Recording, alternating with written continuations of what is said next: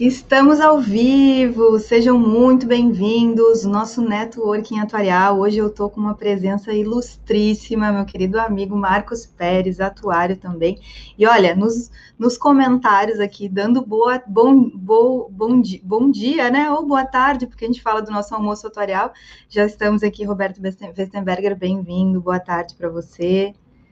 Carlos, querido, boa tarde também já te falando. E eu vou passar de antemão, além de fazer o convite para vocês que estão assistindo a gente, já deixem um like nesse vídeo, isso é importante para a gente conseguir divulgar cada vez mais o nosso conteúdo atuarial, mas também convidar para você se inscrever no canal. Se você estiver assistindo no celular, por exemplo, você tem que deixar ele da horizontal, colocar ele na vertical de novo, desabilitar o chat e aí aparece lá um sininho, aparece um, um, uma opção inscrever-se e depois aparece um sino que você ativa as notificações e vai sendo avisado aqui para gente. Feito convite para se inscreverem no canal, aproveitarem mais de 85 vídeos como esse de conteúdo atuarial para assistirem que estão disponíveis no canal. Marcos, você é um convidado, convidado ilustríssimo, nosso tema é especial hoje, porque a gente vai falar de sandbox, mas te apresenta para quem eventualmente ainda não te conhece, por favor. Bom, boa tarde, Maris. Boa tarde aí, Carlos Radanovic, Roberto, né? Prazer reencontrá-los, reencontrá-los, né? É... Bom, eu tenho, sou formado em atuária, me formei lá em 98, né? Trabalhei durante quase um ano, quase dois anos, né? Entre estagiário e atuário com o próprio Roberto lá na Tilling Hash. Depois fui para a SUSEP, estou na SUSEP aí, acho que 21 anos, né? Sempre trabalhei muito com a área de vida e previdência, fui coordenador durante algum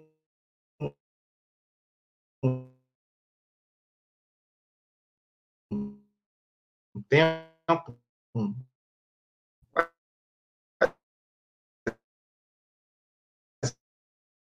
10 anos, né, da área de vida. E recentemente, né, o Fraga, né, que é um que é está como diretor hoje, né, eu e, e, junto com uma outra amiga, Carol Lins, nós é, tocamos esse projeto de sandbox dentro da SUSEP, né, nós startamos esse processo depois, quando as normas foram publicadas, outras pessoas deram continuidade. Mas é basicamente isso daí. Ah, além da SUSEP, né, sou professor né, de atuária, né, lá da UERJ, da Universidade do Estado do Rio de Janeiro, e também dou aula também na Funenseg, também já há bastante tempo. Então, é isso aí mais ou menos o meu background aí.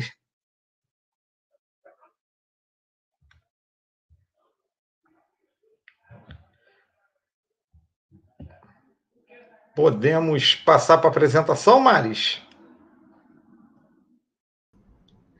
Muito bom. Falhou aqui a minha internet. Ah. Internet um minutinho. Muito obrigada pela tua disponibilidade de produção desse, desse material. A gente já vai, na sequência, passar para o conteúdo.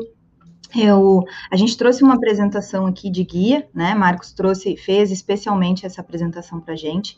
E é possível que a gente Uh, vocês tenham acesso a essa apresentação lá no canal do Telegram. Eu vou disponibilizar e aí nos links aqui nos comentários vou colocar para quem não tiver lá ainda a opção de se inscrever e inclusive ter acesso aos conteúdos anteriores, né? Quando você entra lá no canal do Telegram, você tem a possibilidade de assistir uma live e baixar o conteúdo, assim como vai acontecer nessa. Então, quem não está lá no canal, canal do Telegram, é, botei o link aqui nos comentários para vocês poderem entrar, tá? O material já vai estar disponível daqui a, daqui a 5 ou 10 minutos lá.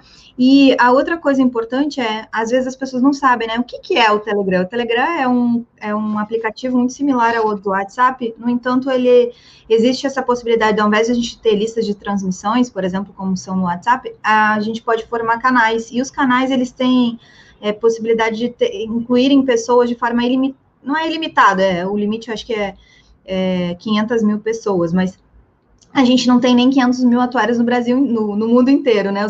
Somos hoje, no mundo inteiro, mais ou menos, estimados em 77 mil atuários, ou seja, nós caberíamos todos no canal do Telegram.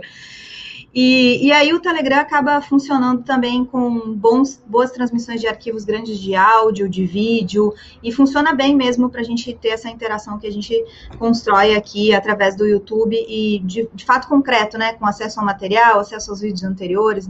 E, eventualmente lá eu também dou alguns insights extras que a gente comenta aqui na live para incentivar que vocês assistam esse, esse material. Então, esse é o primeiro aviso, entre no canal de Telegram e aproveitem todo o conteúdo. O segundo aviso que eu tenho para todo mundo que está aqui nos assistindo é que no final dessa live eu vou abrir para vocês a possibilidade de vocês uh, se inscreverem no curso de GLM do Felipe Coates. A gente abriu uma turma e acabou que eu não fiz live nesse meio tempo. Aí eu falei com ele ontem, insisti, eu falei, ah, deixa eu falar da abertura de turmas na live de segunda-feira, porque afinal a gente não fez na segunda-feira passada. É, então, quem tem interesse nesse curso de GLM para seguros, né, modelos generalizados, fica até o final. E o terceiro e último aviso é, durante essa semana e durante esse mês inteiro estão ocorrendo diversos uh, eventos de, em comemoração ao Dia do Atuário, então acompanhe o YouTube do IBA para verem as transmissões, que a gente vai, sempre às, às 19 horas, mais ou menos, da noite, é que começam as transmissões, todas com especialistas, todas transmissões lideradas pelos nossos representantes regionais, então acompanhe o YouTube do IBA, e acompanhem o, o YouTube do Simpate, o décimo simpósio de nacional de atuária aconteceu durante a semana passada, já terminou, e foi incrível. Tem conteúdos lá que estão disponíveis no YouTube que, assim, incríveis. Tem inclusive um de ciência de dados que dispõe de um site inteiro de um professor super engajado nessa área. Então, assim, acompanhe que tem muito material adicional. Vou colocar o link aqui do YouTube do Simpate para quem quiser é, ter acesso a tudo isso, e o link do YouTube do IBA também. Vale a pena se inscrever, ativar as notificações, que aí vocês aproveitam tudo. Marcos, sem mais é, avisos por hoje, a palavra é tua para o conteúdo de hoje. Beleza. Bom, vamos lá, gente. É, primeiro, né, é agradecer o convite a Maris, né, é, e também aqui reforçar, a gente tem que sempre reforçar isso, tem esse cuidado, né, quando a gente vai fazer alguma apresentação de algum tópico é, relacionado à, à SUSEP, no caso, no meu caso, a SUSEP, né, é que aqui é, tudo que for falado são é, pertence a um conteúdo público, tá? Então nada é sigiloso, né? E obviamente eu não estou aqui falando hoje pela SUSEP, eu estou falando como atuário, né? De um trabalho até que eu participei, mas que todo esse conteúdo ele é um conteúdo público. Vocês podem estar facilmente acessando o site da SUSEP e encontrando esse conteúdo que está lá. Legal? É, o que, que acontece? Por que, que a gente pensa né, em se fazer o sandbox? Né? Por que, que a SUSEP é, pensou em fazer sandbox? Né? Isso aconteceu lá mais ou menos em junho de 2019. Né? Teve uma orientação do governo federal, através da Secretaria Especial de Fazenda lá do Ministério da Economia, é, em que essa secretaria, junto com o Banco Central, junto com o CVM, junto com o SUSEP, eles soltaram um comunicado conjunto. Isso foi muito importante porque deu um direcionamento para as autarquias, né, Banco Central, CVM e SUSEP, que elas precisariam pensar em alternativas regulatórias, né, dentro cada uma dentro do seu do seu contexto. Por quê? Por que a necessidade de se pensar nessas alternativas regulatórias? Porque estava acontecendo, né, é, no, tanto no, principalmente no mercado financeiro, mas não só no mercado financeiro, quando a gente olhava mercado financeiro, mercado de capitais e o próprio mercado securitário, né, várias transformações, né, os produtos e os serviços estavam sofrendo grandes transformações, e isso era decorrente é, quase 100% do uso de tecnologias inovadoras ou de tecnologias que já existiam e que estavam sendo cada vez mais é, é, utilizadas. Né? Então, a gente citou aqui alguns, dois exemplos. Né? Tanto o blockchain quanto a inteligência artificial começou a ser utilizada é, muito fortemente é, você tem também os modelos de API que já eram utilizados e também é, ficou mais evidente essa, essa, utilização. E o que, que isso trazia de é, desafio para os órgãos reguladores? Eles precisavam, de alguma maneira, flexibilizar as suas regulações para permitir que essas novas tecnologias elas fossem inseridas no contexto né, é, dos produtos de seguros. Tá? É, aqui é um ponto interessantíssimo, tá? É flexibilizar dentro dos limites permitidos pela legislação. É, num primeiro momento, quando se começa a se discutir o sandbox, né, alguém poderia pensar o seguinte: poxa, mas por que a SUSEP quer que constitua uma sociedade seguradora, eu tenho que, eu tenho que seguir a lei das SAs, porque existe né, um decreto superior que diz que o modelo de negócio tem que seguir um modelo de sociedade anônima. Então, não tinha como, de repente, se pensar em fazer algo diferente. Então, esse desafio ele foi é, aceito né, pelos órgãos reguladores né, de tentar flexibilizar suas regulações, né, de sentar e ver o que, que podia ser passível de é, flexibilização. E a ideia era sempre o quê? permitir o desenvolvimento de novos produtos, fazer com que esses novos produtos, utilizando essa tecnologia, eles pudessem ser mais inclusivos, né? permitir mais acesso, ter mais acesso de usuários, e aí haveria o quê? Uma realimentação natural, né? Porque à medida que você é, desenvolve novos produtos, outros players de mercado já maduros estão vendo isso acontecendo e estão vendo como eles podem é, pegar essa experiência e fazer as adaptações necessárias para também oferecer isso para os seus usuários, para os seus consumidores. E, obviamente, né, você acaba fomentando cada vez mais a inovação, que era o objetivo principal ali do sandbox. Então, antes de mais nada, o que, que a gente precisava? Destravar a, o ambiente regulatório, isso sem dúvida nenhuma. A gente precisava ter isso em mente. Todos os órgãos reguladores, em qualquer jurisdição, é, se a gente olhar, por exemplo, o que foi feito na Inglaterra e em outros países, passou por isso, destravar dentro de limites, é claro. E é, aqui estava é, muito bem claro, né? A, a velocidade com que a tecnologia, com que a inovação, ela ela é apresentada é uma velocidade muito maior do que a velocidade com que você prepara o ambiente regulatório. Além do que, todos os órgãos reguladores, não é só um mérito ou um demérito do órgão regulador brasileiro, seja ele o bancário, né, o de mercado de capitais ou de seguro. Eles tendem sempre a ser um pouco conservador nas suas regulações. Eles, ao mesmo tempo que querem desenvolver o mercado de maneira ordenada, eles têm um outro lado, que é a proteção dos consumidores. Então, até que ponto você permite fazer com que as empresas possam comercializar qualquer tipo de produto ou, ou oferecer qualquer tipo de serviço? Então, passava por destravar a regulação, o ambiente regulatório, né? Isso tinha o objetivo muito claro de estimular a competição. Então, quando a gente estimula a competição, a gente está querendo novos operadores, mas aí, de novo, de maneira ordenada, de maneira controlada. Não quer, não se quer que, por exemplo, é, tenhamos 200 sandboxes, 200 insurtechs. Não é esse o objetivo. É gradativamente você indo aprendendo com a regulação, aprendendo com a experiência dessas empresas e né, realimentando sempre o processo como um todo. É, inclusão financeira, óbvio, né? Você democratiza aí o acesso de produtos e serviços. É, a gente pode fazer aqui é, um paralelo, dois paralelos, né? O primeiro com como é que você abriu uma conta na década de 80, uma conta bancária, e como é que você abre uma conta bancária hoje, né? Você vai no seu celular, baixa um aplicativo ali de qualquer um dessas fintechs e você abre uma conta. Antigamente você levava quilos de papelada, demorava no banco, né? Da mesma maneira, como é que você é, é, fazia o seu seguro de automóvel tradicional, aquele seguro completamente, né? É, papai e mamãe, você assinava lá uma, é, uma proposta de contratação, uma pólice durante um ano de vigência, aí veio a pandemia e você não sai nem de casa. Quer dizer, você está é, tendo um contrato de seguro que te dá uma proteção, óbvio, mas será que é a, a maneira mais eficiente é, dos players de mercado oferecer esse tipo de seguro para o teu cliente? Eu poderia pensar em um produto que eu iniciasse e fechasse né, a contratação quando eu fosse sair da minha garagem, fosse até a padaria e voltasse. Então, esse tipo né, é, de eficiência, de expansão de produtos é o que a gente traz, né, ou que se pretende trazer com o sandbox. Tá?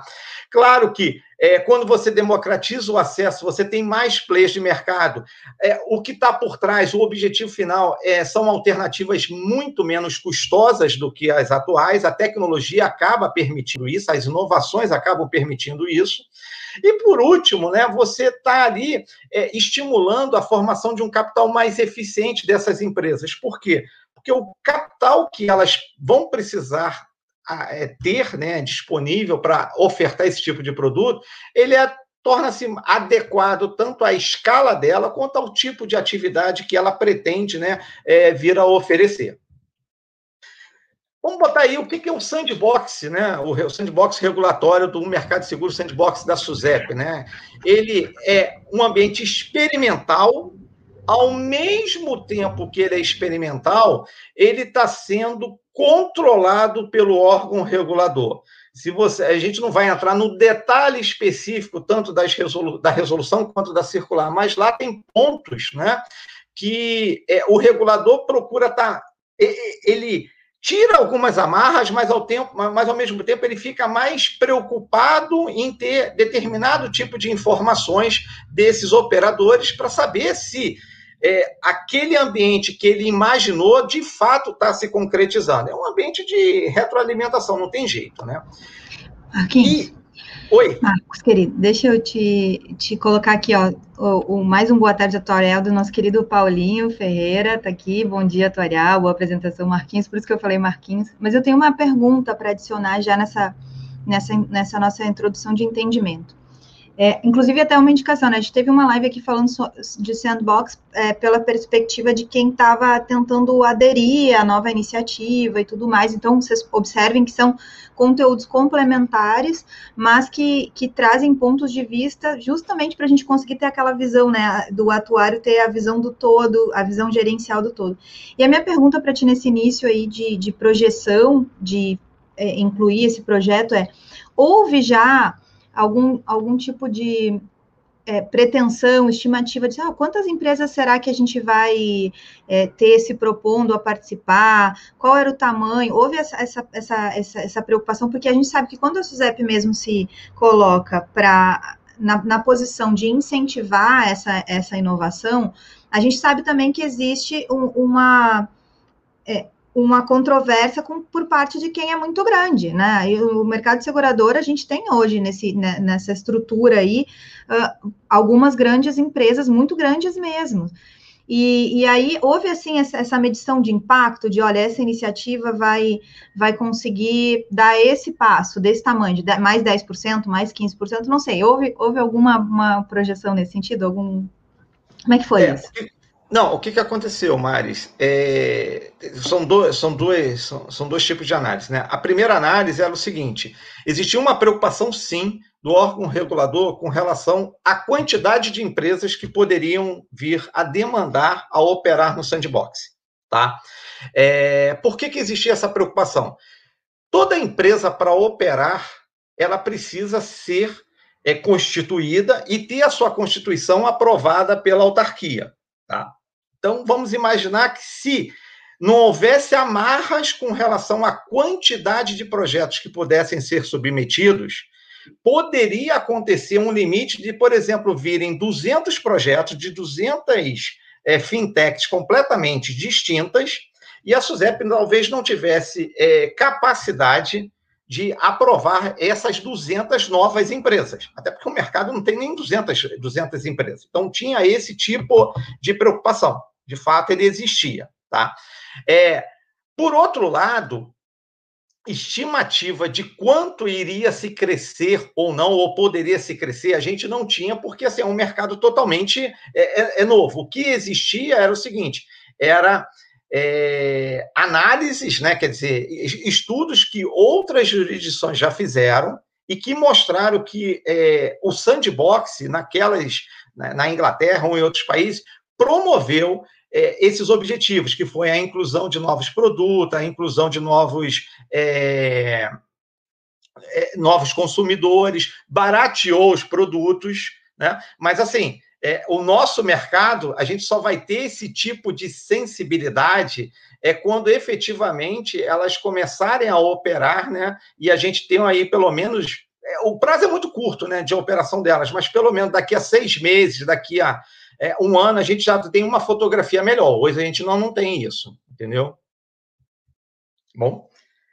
É só agradecer aí o Paulinho, né? É, boa tarde aí para ele, obrigado aí pelo Marquinhos. Né? tá bom, né? É, vamos lá.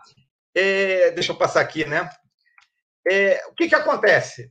É, com base nisso, né, lá em 2019, né, é, comunicado conjunto, né, aí a SUSEP precisou trabalhar em basicamente três normativos. E aí, não, claro que a gente vai falar as principais características dele, não vamos entrar nos detalhes, muito detalhes específicos, mas deu para sumarizar bem isso. A gente precisa ter uma resolução, precisa ter uma circular e precisa ter um documento chamado Manual de Envio de Dados, tá? E aí cada um deles tem um objetivo. É, e às vezes as pessoas acabam não entendendo. Ah, mas por que tem que fazer uma resolução? Por que, não faz só uma circular? Uma resolução ela tem mais dificuldade de ser alterada, a circular é muito mais fácil, né? Alguns assuntos eles precisam ser tratados em resolução do CNSP. É de competência do Conselho Nacional de Seguros Privados. Por exemplo, questões de provisões técnicas. A gente não pode é, simplesmente não ter uma resolução dizendo, por exemplo, quais são as provisões que deveriam ser é, constituídas em um determinado nicho de negócio. Preciso ter a resolução. E na circular, eu posso detalhar esse tipo de operação. Ah, ela vai constituir assim, vai constituir da, daquela outra forma. Tá? Então, foi isso que foi feito. Se criou uma resolução, é, como se fosse uma espinha dorsal dando os nortes, né? Veio uma circular que detalhou alguns pontos dessa, esse, dessa operação, e aí se criou um manual de envio de dados. Aqui é a primeira, vamos dizer, é, o primeiro facilitador que se, se pensou em se criar. Né? É, todas as empresas e as pessoas que devem estar assistindo, algumas sabem disso muito bem, Carlos Radanovic, com certeza, sabe disso, tem que mandar FIP, Formulário de Informações Periódicas para a SUSEP isso demanda muito é, trabalho por parte daquelas seguradoras, vamos dizer, seguradoras full. Né? Então, o que se criou foi um manual de envio de dados simplificado. A gente tem, a gente quer basicamente dois tipos de informação que a gente cara, é, classifica em dados operacionais e dados semestrais. Dados operacionais, basicamente, informações de prêmios, informações de sinistro e informações de reclamações.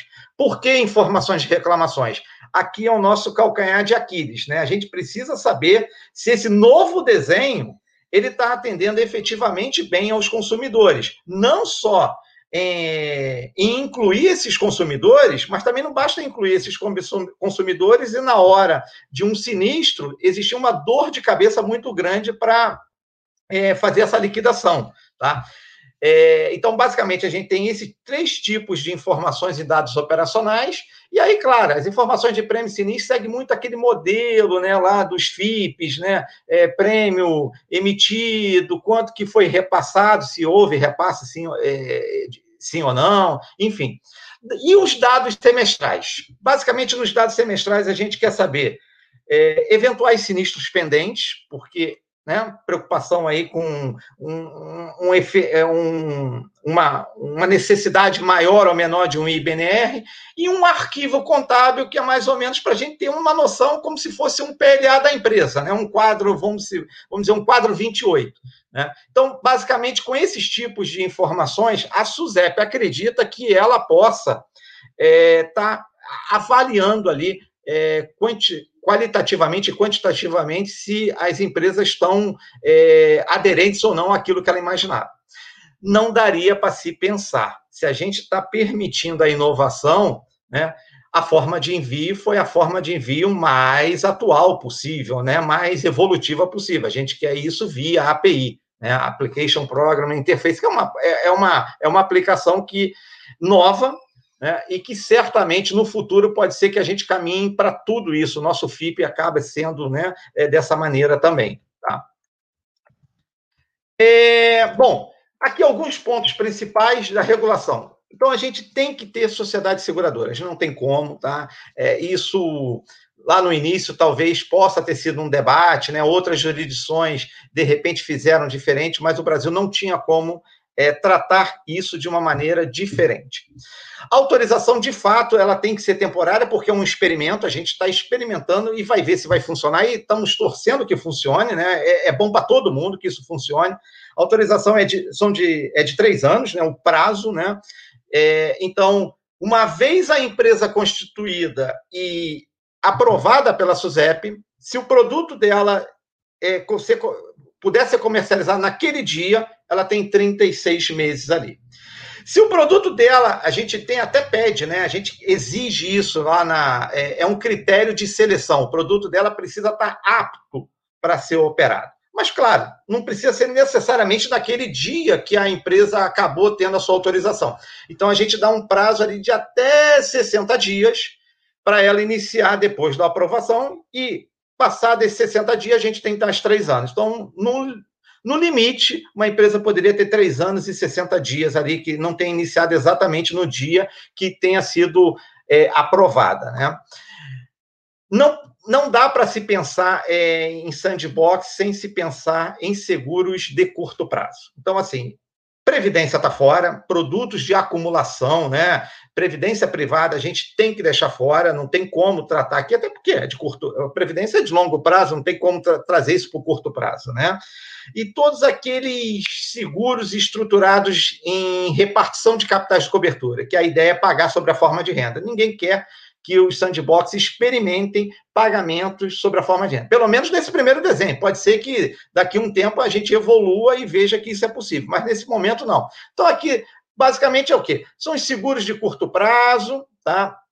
É, e os seguros que têm aquela característica de não ter uma cauda muito longa, né? Responsabilidade civil, por exemplo, está fora, não, não faria sentido entrar ali. É permitido, né, a gente permite, a norma permitiu isso, né, o, tanto o co-seguro quanto o resseguro, é, isso é possível, só que tem que tomar um cuidado. O co-seguro ali, ele, ele pode ser feito por uma seguradora já registrada, o que a gente chama de uma seguradora full. Tá? E a transferência de carteira é um instrumento que precisa existir, até porque se a empresa amanhã ela decidir não mais querer continuar naquele sandbox, que é permitido, tá? Assim, ela começou a operar daqui a daqui a um ano, ela fala, pô, não é bem isso que eu queria, eu quero sair. Ela a porta de saída dela é o quê? Pegar todos os riscos, né? Toda aquilo, tudo aquilo que ela tem, aquela carteira dela, e transferir isso para uma seguradora já plenamente constituída, tá? Então, é, é, é, é, em linhas gerais, é isso. Como é que a gente faz essa seleção? Isso aí também foi um debate muito grande, né? Primeiro que a, a, as pessoas queriam, assim, é, não queriam ter limite, e a gente não podia é, não estabelecer um limite, a gente precisava estabelecer um limite, por quê? Senão ficava à mercê de a gente ter, sei lá, vai que tenha 100 empresas né, querendo é, operacionalizar. Isso é bom? Isso é ótimo, só que a gente não tem capacidade, talvez, de aprovar essas empresas nessa velocidade. Tá? Então, a gente cria um edital de participação, até, e isso é público, eu posso falar, né? A, a superintendente recentemente, a superintendente da, da SUSEP recentemente soltou uma nota é, nos jornais que ela gostaria, ela, ela pretendia que esse ano a gente tivesse um novo edital de participação é, para o Sandbox. Então, é, a conferir, vamos ver se de fato a gente vai caminhar para isso. Mas o edital de participação, ele é através dele que as empresas vão aderir, né? vão dizer se aceitam ou não participar disso, e lá a gente tem ali é, critérios de é, é, elegibilidade. É, talvez, eu acho que eu até não falei isso, mas eu vou, eu, eu falo aqui, acho que estava no slide anterior, talvez eu tenha passado. É, o fator decisivo para entrar no sandbox é você ter um projeto inovador. Tá? Isso não é aqui no Brasil, é em qualquer lugar do mundo. O teu projeto tem que ser inovador. Ou seja, você quando a gente fala projeto inovador, né, pode ser que de repente você tenha um tipo de seguro completamente inovador que ninguém nunca pensou e você vai operacionalizar ele. Isso é uma possibilidade. Uma outra possibilidade é você falar assim: eu vou comercializar, por exemplo, o seguro de automóvel, não tem problema nenhum. Ah, mas já mas isso já existe, isso não é inovador. Sim, mas eu vou usar uma tecnologia, a maneira como eu vou vender isso, como eu vou comercializar isso é completamente inovadora. Então, é isso que se queria quando a gente é, tem lá com critério de inovação. A gente quer efetivamente um projeto que seja inovador, seja ele do, do próprio produto ou seja ele através da, da tecnologia. Como ele vai ser vendido, como ele vai ser comercializado, como ele vai ser regulado. Tá? Não Marcos. dá para. Oi? Aproveitar para registrar a presença da nossa presidente do Instituto Brasileiro de Atuária, a Letícia está aqui, e ela, inclusive, fez uma pergunta um pouquinho aliada com o que tu trouxeste anteriormente do CoSeguro, né? E ela pergunta, né, se a seguradora responsável pelo CoSeguro é obrigada a aceitar a carteira via sandbox sozinha, mesmo que esteja ruim, e aí nessa linha da inovação é quando acho que a maior preocupação é quando a inovação de verdade de verdade está mais relacionada ao tipo de produto do que provavelmente a forma de comercialização. Porque quando tu traz, por exemplo, o seguro de automóvel, que é algo que a gente já tem aí como estabelecido, instituído, embora a gente tenha baixa penetração no Brasil, e aí a, o desafio está em aumentar né, a penetração, é, por exemplo, até vi uma, uma reportagem essa semana falando sobre assinatura, né? Ah, eu quero assinar um seguro. É, e aí seria um dos casos de exemplo de formatos de comercialização, inovação no formato de comercialização. Mas aí fica a pergunta, né? Se a seguradora nesse, nessa, nessa. Claro que a tentativa é a manutenção aí, a possibilidade de inovação, mas a manutenção da segurança para o segurado, né? Para o cliente que se propõe aí a aderir um novo serviço. E é justamente essa é a função do órgão regulador, em manter esse equilíbrio entre novas inovações e, e risco que não vai ser repassado para o cliente a qualquer custo. Mas como é que funciona nesse caso aí de, de, de Não, a, a, o que, que acontece? A transferência de carteira não existe uma obrigatoriedade tanto da empresa que opera no sandbox de transferir, quanto de uma seguradora de aceitar. Não existe isso, tá? Seja é, no ambiente tradicional ou não, é, não existe essa obrigatoriedade. Então, assim, não existe essa possibilidade, como a Letícia colocou, porque, né? Ah, vamos imaginar que a carteira esteja muito ruim. Uma seguradora de fora teria que aceitar? Não, não existe isso.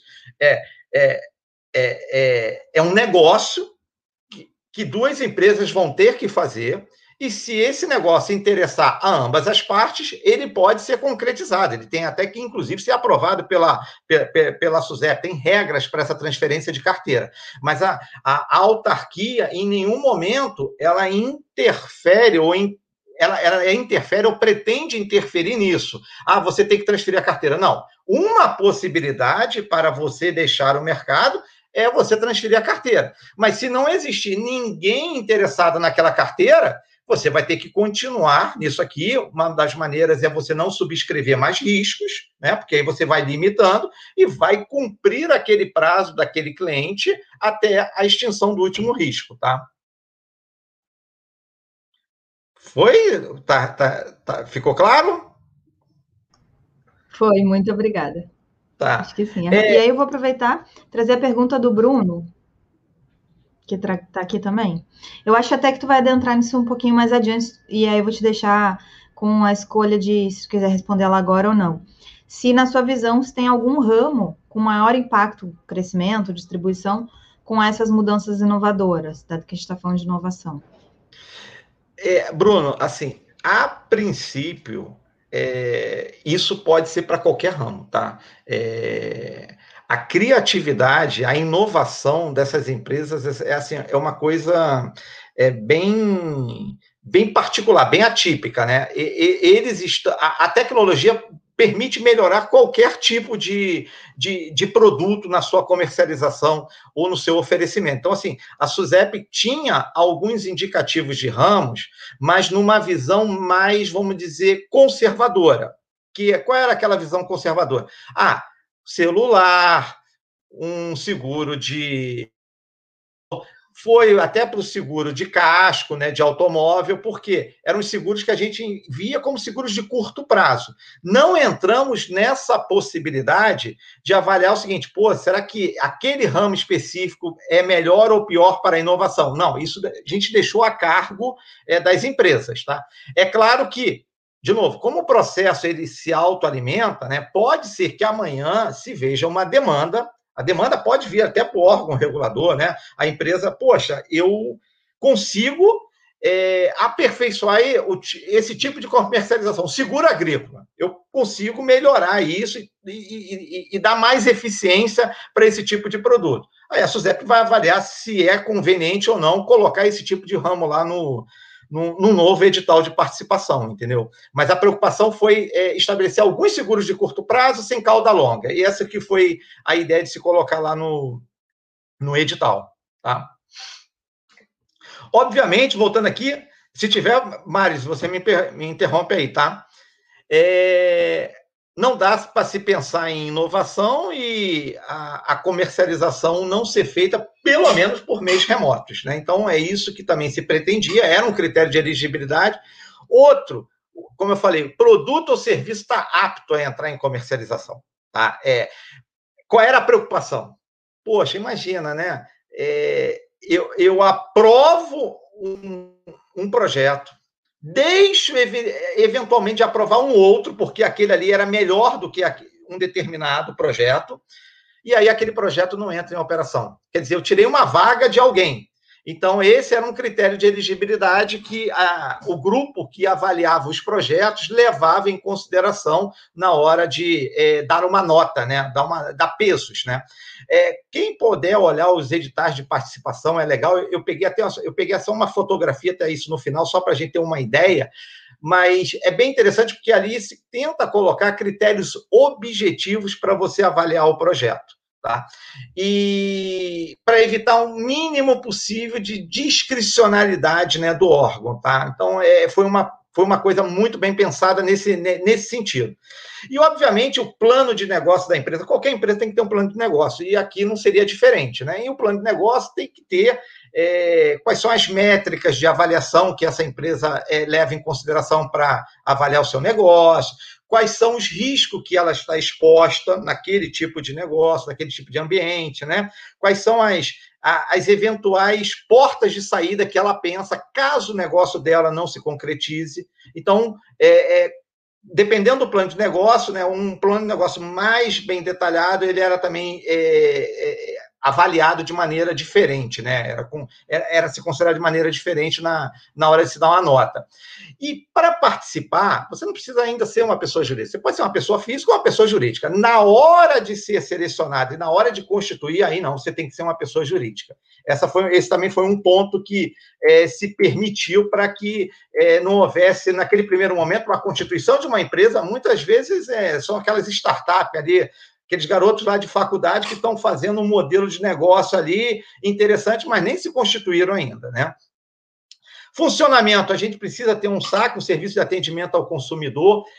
Todas essas empresas, né, da mesma forma que as empresas já foram, elas têm que ter aquela observância de princípio ético e de conduta. Né? A SUSEP, lá em 2000, se eu não estiver enganado, foi em 2019, ela soltou uma resolução de conduta, né?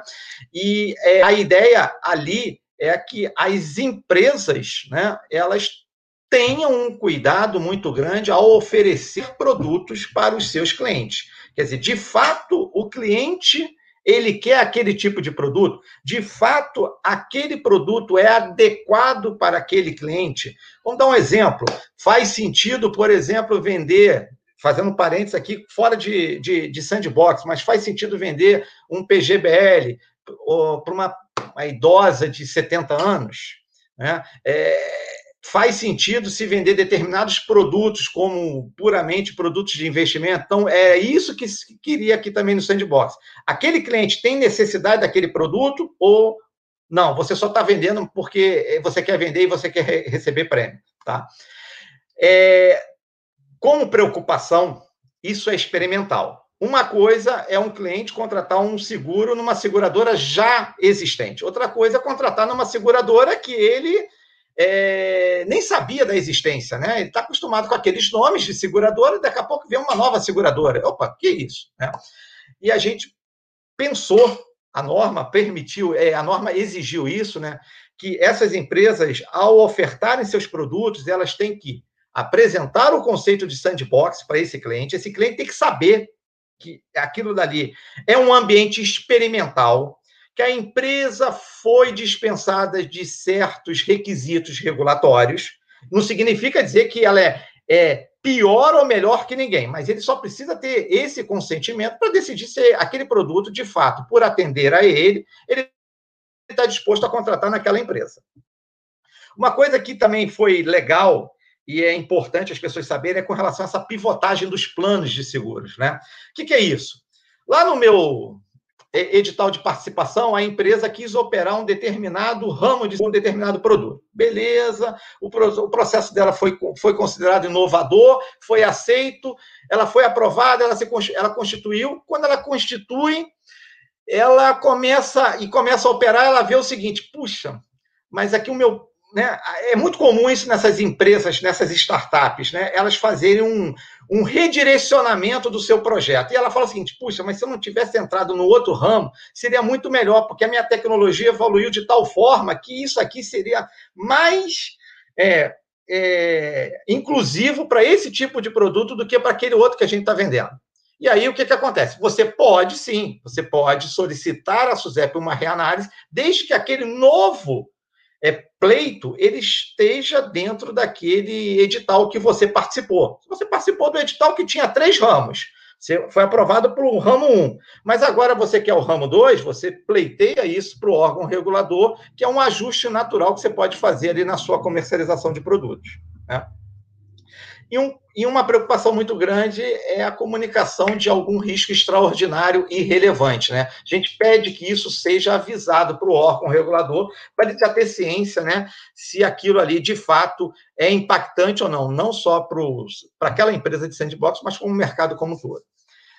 Requisitos prudenciais, né? Muito parecido, mas claro, mais simplificados. Demonstrações financeiras, lei das SAs, não tem como ser diferente, sociedade anônima, né? Provisões técnicas tem que constituir, a gente simplificou, PPNG, provisão de prêmios não ganho, ali 50% ali dos prêmios emitidos, é uma simplificação, não precisa fazer pro rata dia.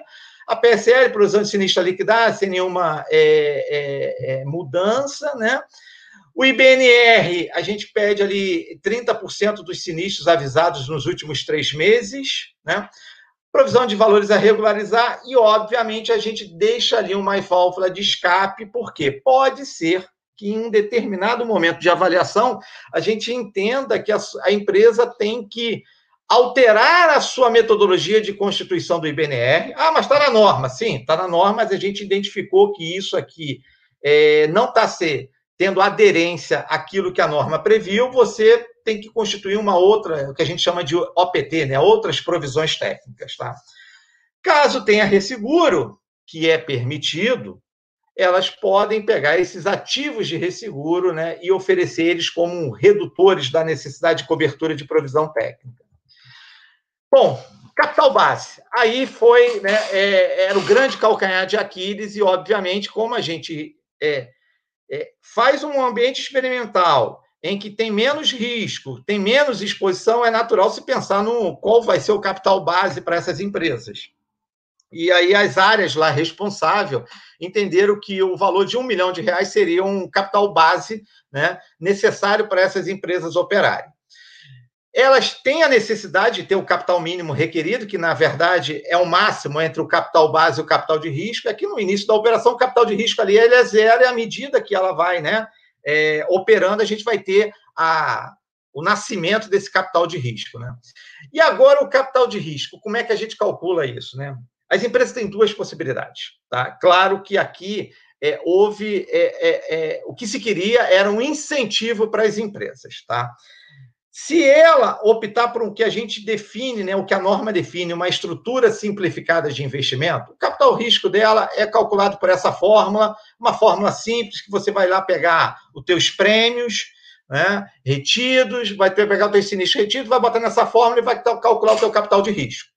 Isso porque a empresa ao ser aprovada, definiu que ela quer seguir essa estrutura simplificada de investimento. E o que é essa estrutura simplificada de investimento? Basicamente, os ativos serem ativos é, títulos públicos. Tá? O resumo basicamente é esse. Por quê? Isso é interessantíssimo para o órgão regulador, porque os, esses títulos públicos são, teoricamente, os de menores risco é muito melhor ter um, né, a princípio, né, um título público do que você ter um CDB de um determinado banco, porque o CDB do banco você tem o risco do país e o risco do emissor. Né? No título público, você tem o risco do país. Né? Então, teoricamente, são títulos é, que você. É, a, a própria resolução do, do CMN 4444, ela prevê que você pode ter 100% em títulos públicos como ah, garantidores de provisão técnica. Então, aqui era um incentivo, gente. Eu, não se podia obrigar ela a, a falar, você vai fazer pela estrutura simplificada de investimento. Isso não era permitido, a legislação não permitia. Mas, ao mesmo tempo, a legislação permitia que elas aplicassem 100% títulos públicos. Então, ela me diz isso através de uma estrutura simplificada de investimento que ela opta lá quando entra no, no edital de participação.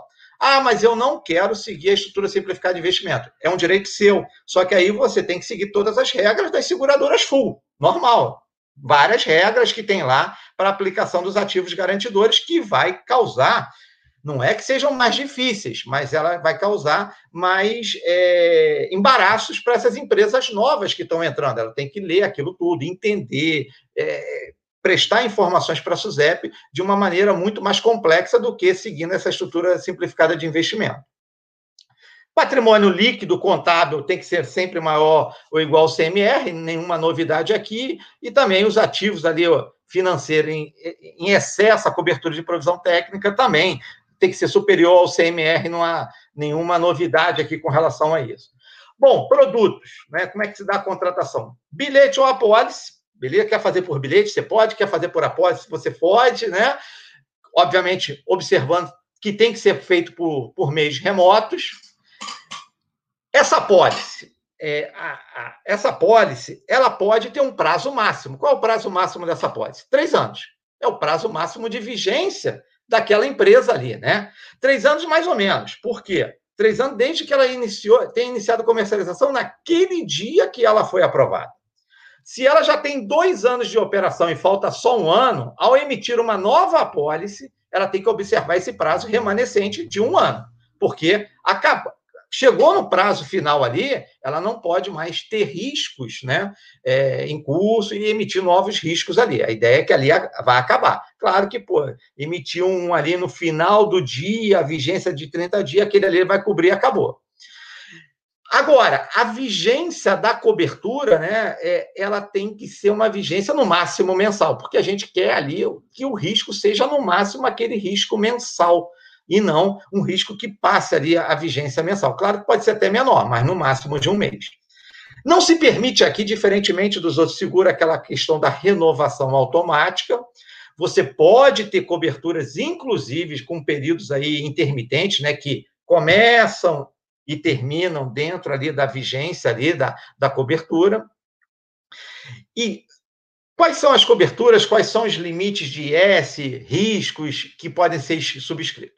Isso vai estar no edital de participação.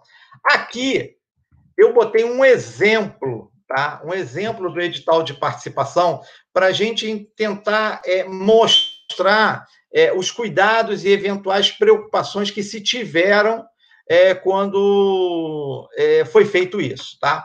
A gente determina quais os, quais os grupos e quais os ramos que as empresas vão poder estar operando, patrimonial, automóvel, lembrando, sempre seguros de curto prazo, né? não tem cauda longa, não tem previdência, não tem nada pagando sobre a forma de renda.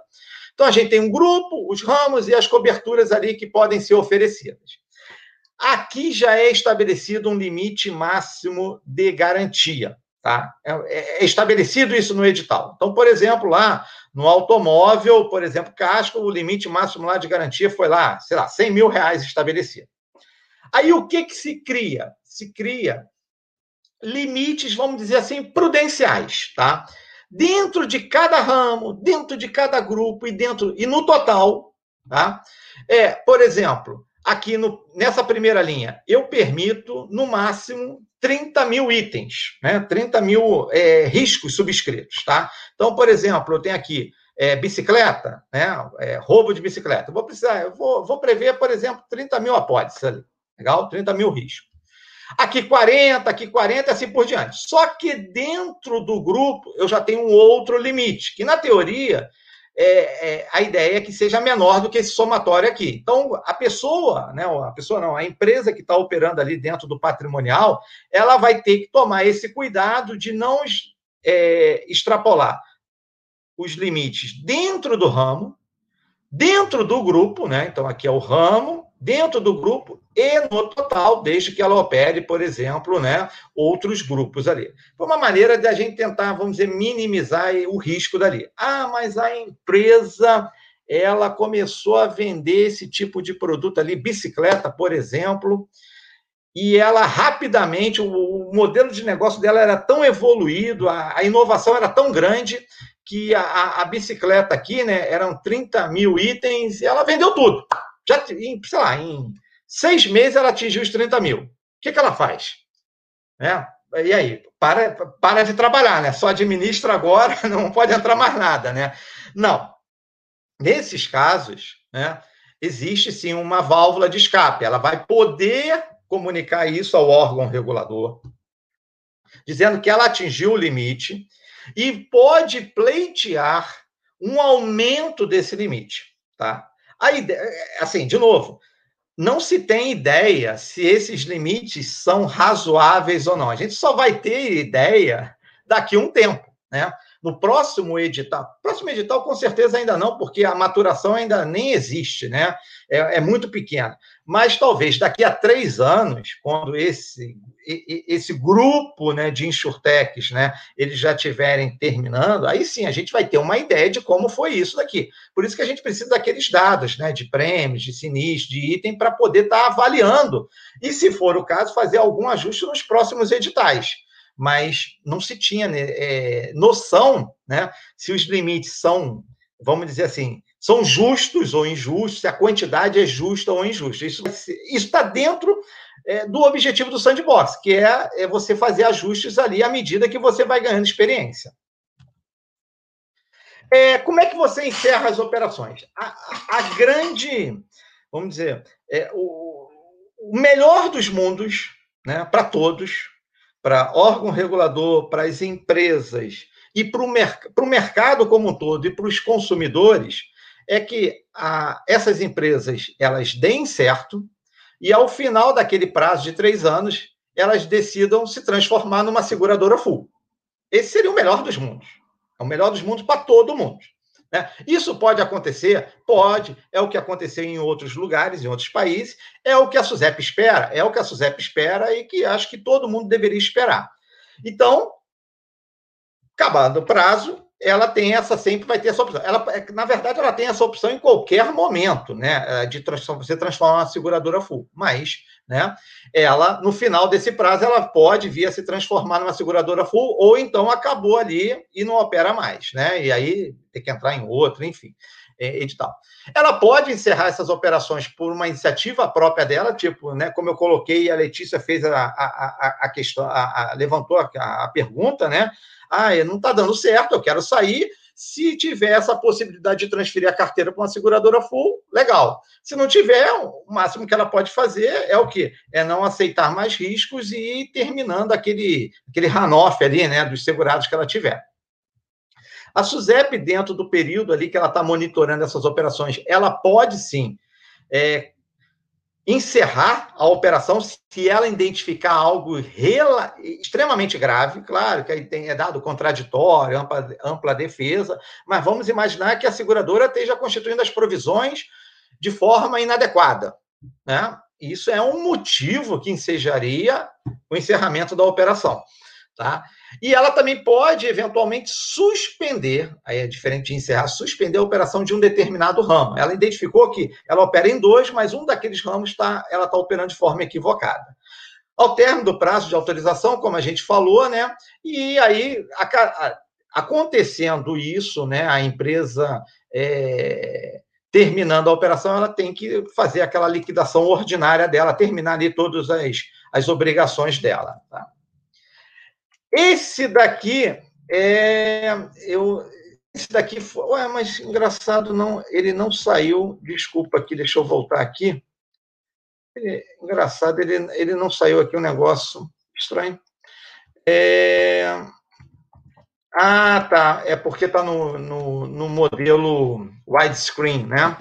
É, esse aqui são vamos dizer, as empresas. Esse aqui é o resultado que a gente tem hoje. A gente ainda não tem os resultados de prêmios e de sinistros, né? Isso está tá sendo finalizado pela autarquia lá, o modelo né, de recebimento. Mas esse aqui é, é o resultado final, público, enfim, né? É, da, do, do, primeiro sandbox feito pela SUSEP, né? É, foram 14 é, projetos que é, tiveram interesse em participar. Desses 14 projetos, 11 projetos foram selecionados, são esses aqui, os 11 projetos, né? Tem ali o nome das empresas e tem ali é, o tipo de cobertura e tipo de ramo que ela vai estar tá operando. Significa dizer que eu vou ter 11 seguradoras? Não necessariamente, tá? Hoje eu tenho, se, se a gente não, se eu não tiver enganado, nós temos 10 seguradoras já é, constituídas. Por quê? Pode ser que uma ainda, uma ou outra não tenha, nesse caso uma, né? Porque foram 11, né? Uma ainda esteja em processo de aprovação, e aí é, não necessariamente a gente já tem as 11 constituídas, mas esses aí são as empresas e os projetos né, que foram aprovados. Né? Ah, é claro que se jogar aí na internet, vocês já vão ver aí é, eles comercializando esse tipo de produto, fazendo as suas é, propagandas, né? E ah, bom, gente, acho que era isso. O tempo que a Maris me deu, eu tentei condensar aqui em aproximadamente ali 45 minutos, uma hora. Fico à disposição de vocês aí, caso queiram fazer algumas perguntas. A gente tem uma pergunta ótima aqui e acho que traz o centro para discussão assim. É, não só a Ipsiliter, e é que nem colocaste no início, né? Aqui é um espaço onde, embora você esteja como servidor é, da SUSEP na sua trajetória profissional atual, a gente tem um espaço aqui para fazer é, reflexões e provocações que estão no âmbito da nossa pessoa, né? Do profissional que a gente é atuário, independente do momento institucional que a gente esteja. E aí o, o Roberto, nesse sentido, traz uma pergunta, né? Se um dos maiores objetivos, aí ele até coloca da SUSEP, mas vamos, vamos, vamos tirar do âmbito diretamente da SUSEP, se tu quiseres responder de forma, inclusive trazendo um pouco da tua, da tua opinião, tá? Com, com o sandbox é inovação, a estrutura através de a, a estruturação através de cooperativas e mutualidade não seria uma inovação mais disruptiva em termos do aumento de mercado? O Paulinho concorda com ele, né? Traz, é, concordo com o Roberto, quanto a ser mais disruptivo para o aumento do mercado. E, obviamente, ele coloca aqui que sabe do Decreto-Lei 73, que não permite cooperativas para certos ramos, mas a alteração seria mínima, inclusive já tem uma minuta na SUSEP. Então, eu queria, se, se tu pudesse trazer para a gente o, a tua opinião, assim, enquanto amarras que naturalmente tem quando a gente está atuando dentro de, um, de uma instituição, mas também é, esse entendimento, assim, das dificuldades, eventualmente, de uma alteração, de um decreto-lei, como, como isso funciona, assim, quais são as amarra, amarras burocráticas que a gente enfrenta, mesmo tendo essas iniciativas de inovação? É, o que, que acontece? A, a, colocação tanto do Roberto e do Paulinho, né, que você pode ter cooperativas, tá perfeito, pode. O decreto estabelece, mas ele limita, como ele bem colocou também, para certos ramos. É, agrícola e. É, se não tiver, eu não lembro mais, mas com certeza o agrícola. Então, assim, você fazer uma mudança no decreto é, é, possível? Não deixa de ser possível. É possível, claro que é possível, sim, tá? Não, mas ela tem aí um certo dificultador, né? É, não é uma coisa, vamos dizer, simples, como é, por exemplo, você fazer uma resolução e uma circular, tá? É, você tem que negociar com o Ministério da Fazenda, né? Uma vez negociado com o Ministério da Fazenda, o Ministério da Fazenda tem que negociar com eventualmente lá com os deputados, com os senadores, né? E assim, é, é, por mais que seja possível, ele demora, demora um tempo, tá? E é, na época que sai aquela aquele, aquela comunicação conjunta é, do mercado, tá? É, isso foi avaliado, isso foi discutido, né? É, tanto internamente quanto externamente, né, quando se coloca isso em audiência pública, né, e essas normas não, não foram diferentes, elas foram colocadas em audiência pública, E o que se avaliou foi o seguinte: naquele momento, o melhor custo-benefício era você ter modelos de seguradora, porque você tinha é, uma abrangência maior, né, é, de ramos que pudessem ser operados, e, ao mesmo tempo, é, as discussões que eram feitas com, com os interessados, né, na, na, audiência pública, elas não traziam grandes problemas, eles não viam grandes problemas no desenho ser de uma sociedade seguradora. É, eu confesso que é, quando você olha, no primeiro momento, você olha o desenho que vai ser feito, a estrutura da empresa, você fala, cara, tem que ser uma sociedade limitada, né? Porque assim, esses caras não vão conseguir operar isso, se transformar na seguradora, ter toda, é, seguir lei de ESAs e tudo. E assim, passa, foi até uma surpresa quando é, os próprios players de mercado, e você vê isso muito claramente na, na, nas audiências públicas, não, não tem problema, isso não é problema, isso aí é tranquilo, a gente faz. Então, assim, é, se pesou prós e contras, tá? É claro que poderia ser uma cooperativa, poderia ser é, um outro tipo de desenho da sociedade seguradora, mas assim é, não se viu. A verdade é essa, tá? Pelo menos pode ser que eu esteja redondamente enganado, mas eu acho que não, tá? Mas não se viu é, uma demanda assim é, diferente no sentido de ser uma cooperativa ao invés de uma sociedade seguradora, entendeu? Mas claro, de novo, tá? É, não estou aqui é, querendo dizer que o modelo está fechado e não existe mais maneira de ser alterado ele. É, é, de novo, nós tivemos uma vez um diretor na, na, autarquia que ele falava isso. A legislação, Marcos, ela tem que ser dinâmica em função da evolução do mercado. Isso ele falava lá para mim em 2005. Então, e é verdade, é fato. Pode ser que amanhã você prove por A mais B que um modelo de cooperativas, pô, ele atende perfeitamente, inclusive até melhor. Mas nesse momento, e naquele momento especificamente, os prós e contras indicavam mais aí é, o desenho de uma sociedade seguradora, entendeu? E agora fazendo um exercício, assim, você acha que no médio prazo, a gente, dado que isso aí já estiver exercício mesmo aqui entre a gente do networking editorial, você acha que isso, se a gente já tiver estabelecido assim, ah, funciona, é uma boa porta de entrada? Porque até as próprias uh, startups, né? A gente vê uma discussão hoje em dia na criação das startups. Olha, parece muito mais que você cria uma startup para poder vendê-la do que de verdade você cria um negócio que começa como startup, recebe é, investimento grande e vai crescendo, se transformando numa nova, nova, numa nova possibilidade de negócio e tudo mais. Alguém começou com. Muitas vezes elas são vendidas incorporadas, ou enfim.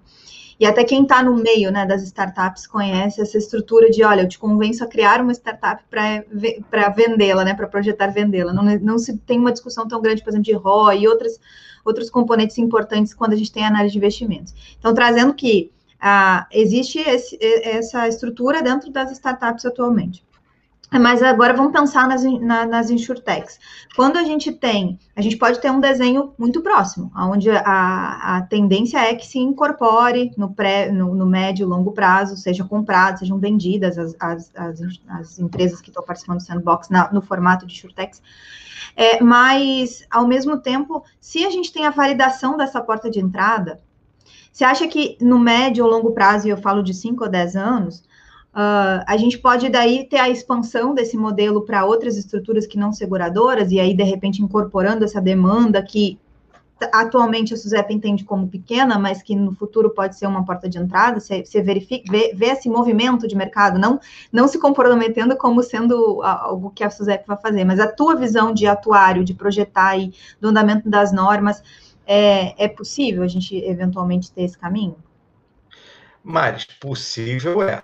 Tá? é quando vocês falam, né, e, e, as pessoas têm essa colocação de que é, uma, uma startup dessa, vamos chamar, né, dessa maneira, que está vendendo esse de, determinado produto, se ele, de fato, ele vingar e ele der muito certo, o natural caminho são dois. Ou ela vai virar uma seguradora, ou uma seguradora já é, madura, vai olhar para daquele negócio e falar assim: nossa, esse negócio aqui é muito bom, vou pegar ele e vou adaptar da minha, da minha estrutura. É, é verdade. Isso de fato pode existir, tá? Agora, é, o, o, modelo de sociedade seguradora, tá? Ele é, ele traz certos, é, vamos dizer assim, requisitos, né, de maior transparência, tá?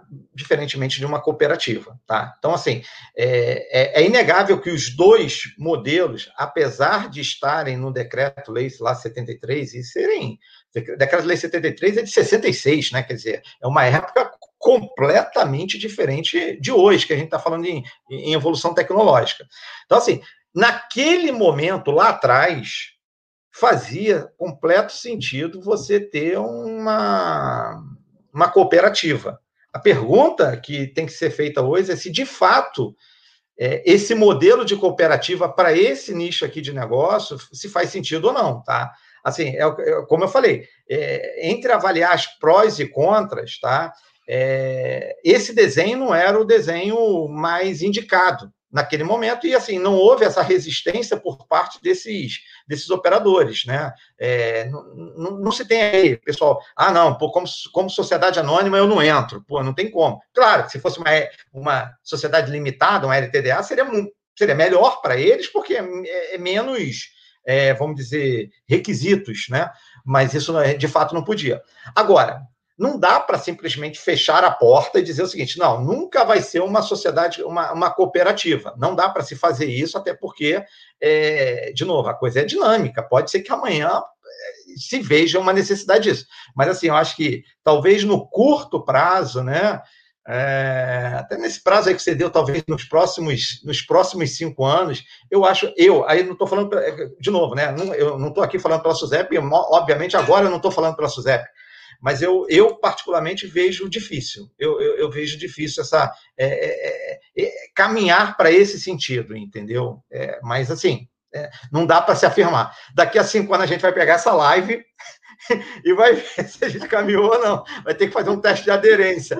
Mas, enfim, é, não, não acho, não acho é, plausível, não, entendeu?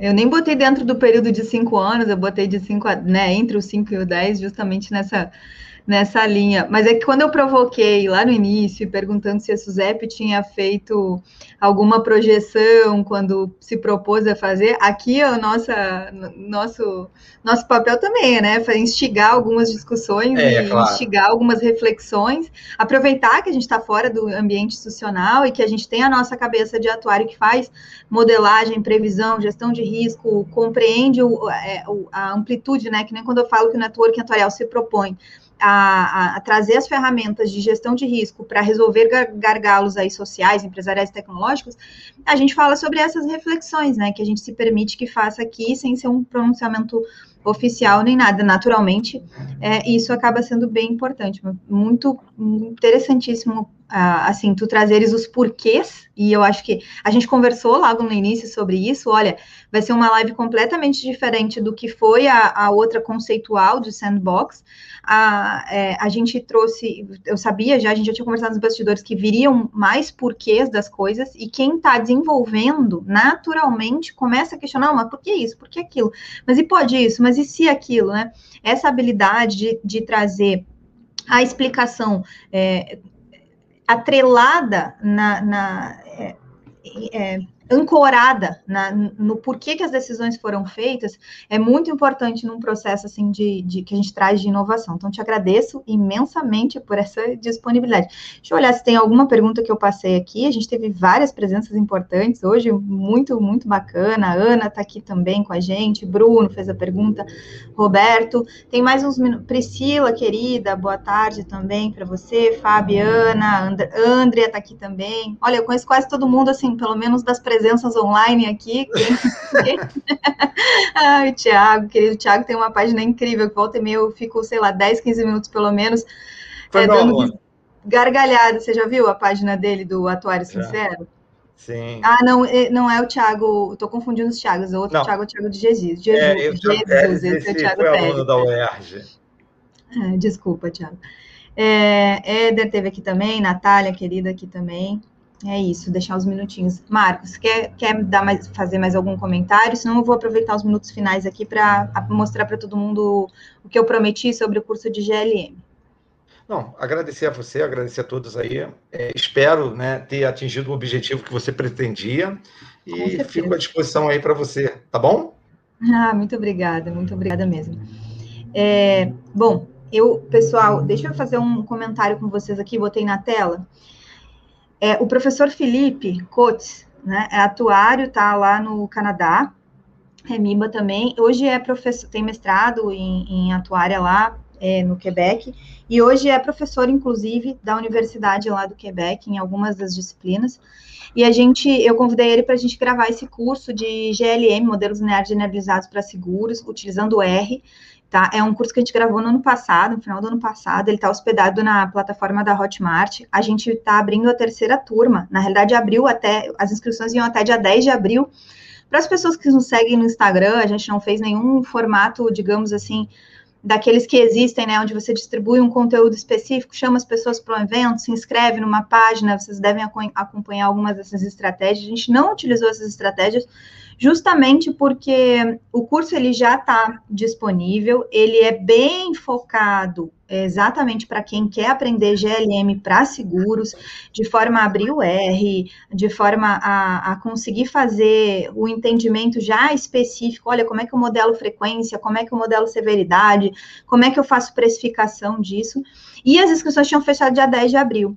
Aí eu falei com o Felipe ontem, eu falei, Felipe, olha só, a gente não pensou numa coisa, quando a gente propôs a, a abertura de turma agora para abril, que seria mais ou menos próximo ao dia do atuário aí, a gente não pensou que essa, essa turma ia abrir e fechar sem a gente ter lives. Por quê? Porque eu, eu propus as lives de 2021 de 15 em 15 dias. E quando a gente projetou a abertura dessa turma, que foi lá em fevereiro, é, a, inicialmente eu tinha pensado em fazer live todas as segundas-feiras, aí no meio do caminho eu disse, não, é melhor a gente alterar para 15 em 15 dias, até porque tem uma série de conteúdos sendo produzidos, então vai ficar bacana, vai ficar bem acomodado com o público adequado de 15 em 15 dias.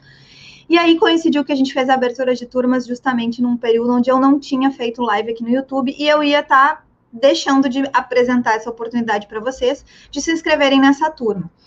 É, a tu, eu botei o link ali, tem um link de divulgação, onde tem um vídeo, onde a gente explica o que, que tem. Aqui eu estou compartilhando a, a, tela já de quem está dentro do curso, né?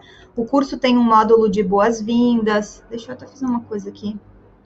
É, tá aqui aqui ó, na lateral aparece para vocês.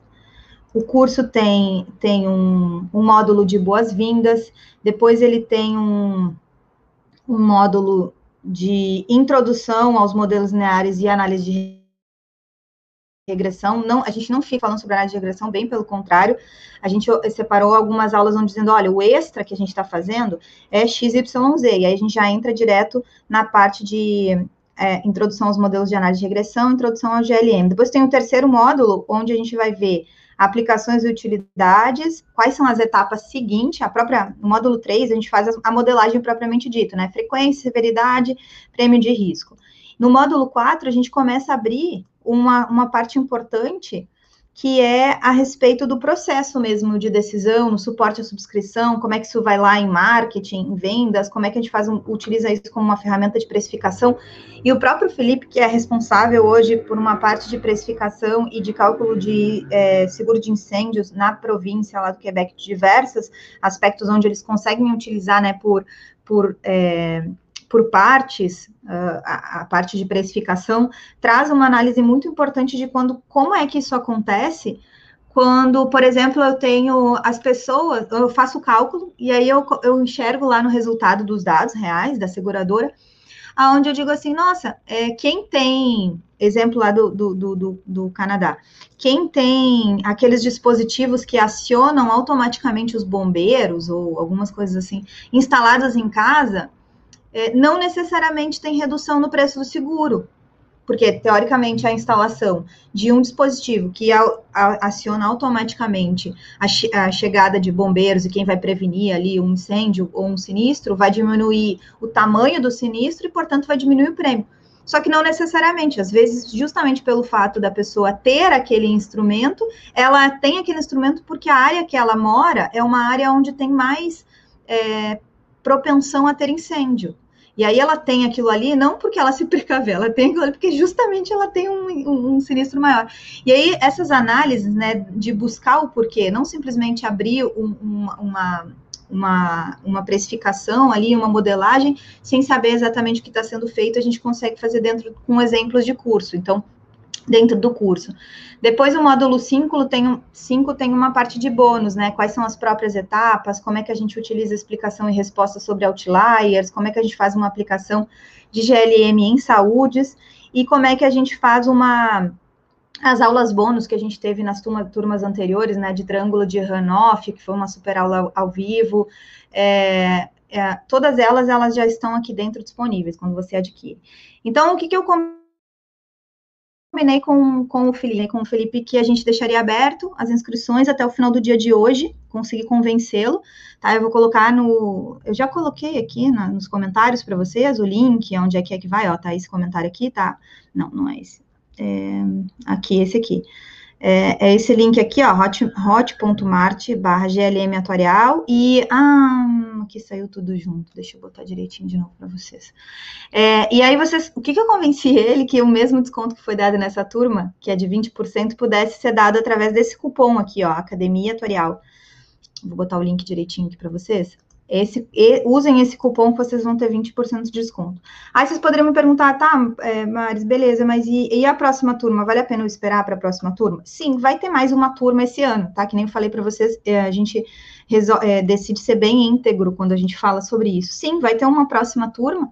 A próxima turma deve sair mais ou menos daqui a seis meses, ou seja, a gente não abre mais do que duas turmas por ano justamente porque eventualmente gente, o próprio Felipe, né, que acabou de assumir um, uma, uma posição muito importante lá no Canadá, responde diretamente aos questionamentos que são feitos embaixo de cada uma das aulas. Já aconteceu da gente ter um questionamento importante, a gente dizer assim, ó, vamos gravar uma aula extra para falar sobre isso. Então, essa responsabilidade de trazer um, um curso que vai, inclusive, dar conta das dúvidas que surgirem, é, faz com que a gente opte por ah, só abrir uma turma agora e uma turma lá por outubro, mais ou menos tá? Então, quem tiver à vontade e quiser e me segue aqui, às vezes fala, ouve que eu falo sobre o curso ou sobre a existência de qualquer coisa, fica o convite aí. Tem o link, usem aquele cupom ali, Academia Atuarial, esse cupom, vou botar aqui no, no chat, e fiquem à vontade para aprenderem sobre é, GLM para seguros. Em cada uma das aulas tem um PDF com a aula, em cada uma das aulas tem uma a, a como é que fala? O script, né, do R, não é script que fala, como é que fala? É, toda toda, a, toda a, a, sequência, né, do que foi programado e como é que foi feito, a gente utiliza R. E, e também estou disponível para qualquer dúvida, me chamem lá no Instagram, no direct, se precisarem tirar qualquer dúvida. Gente, por hoje é isso. Marcos, querido, mais uma vez, muito obrigada. Deixa eu dar uma olhada se teve mais alguma pergunta. Não, conseguimos. Ah, ó, a Ju também, dando parabéns. Maris e Marcos, muito bom. Obrigado, Maris. Tchau, tchau. Imagina. Gente, vejo vocês online daqui a duas segundas-feiras e acompanhem durante esse mês inteiro a programação do Dia do Atuário nos dois YouTubes que eu mostrei, mostrei para vocês no início dessa live, o do Simpate, tá tudo que foi produzido disponível lá, e a gente vai ter durante essa semana e a próxima ainda diversas lives no canal do YouTube do IBA, tá? Convidados todos vocês. Vejo vocês online. Até a próxima.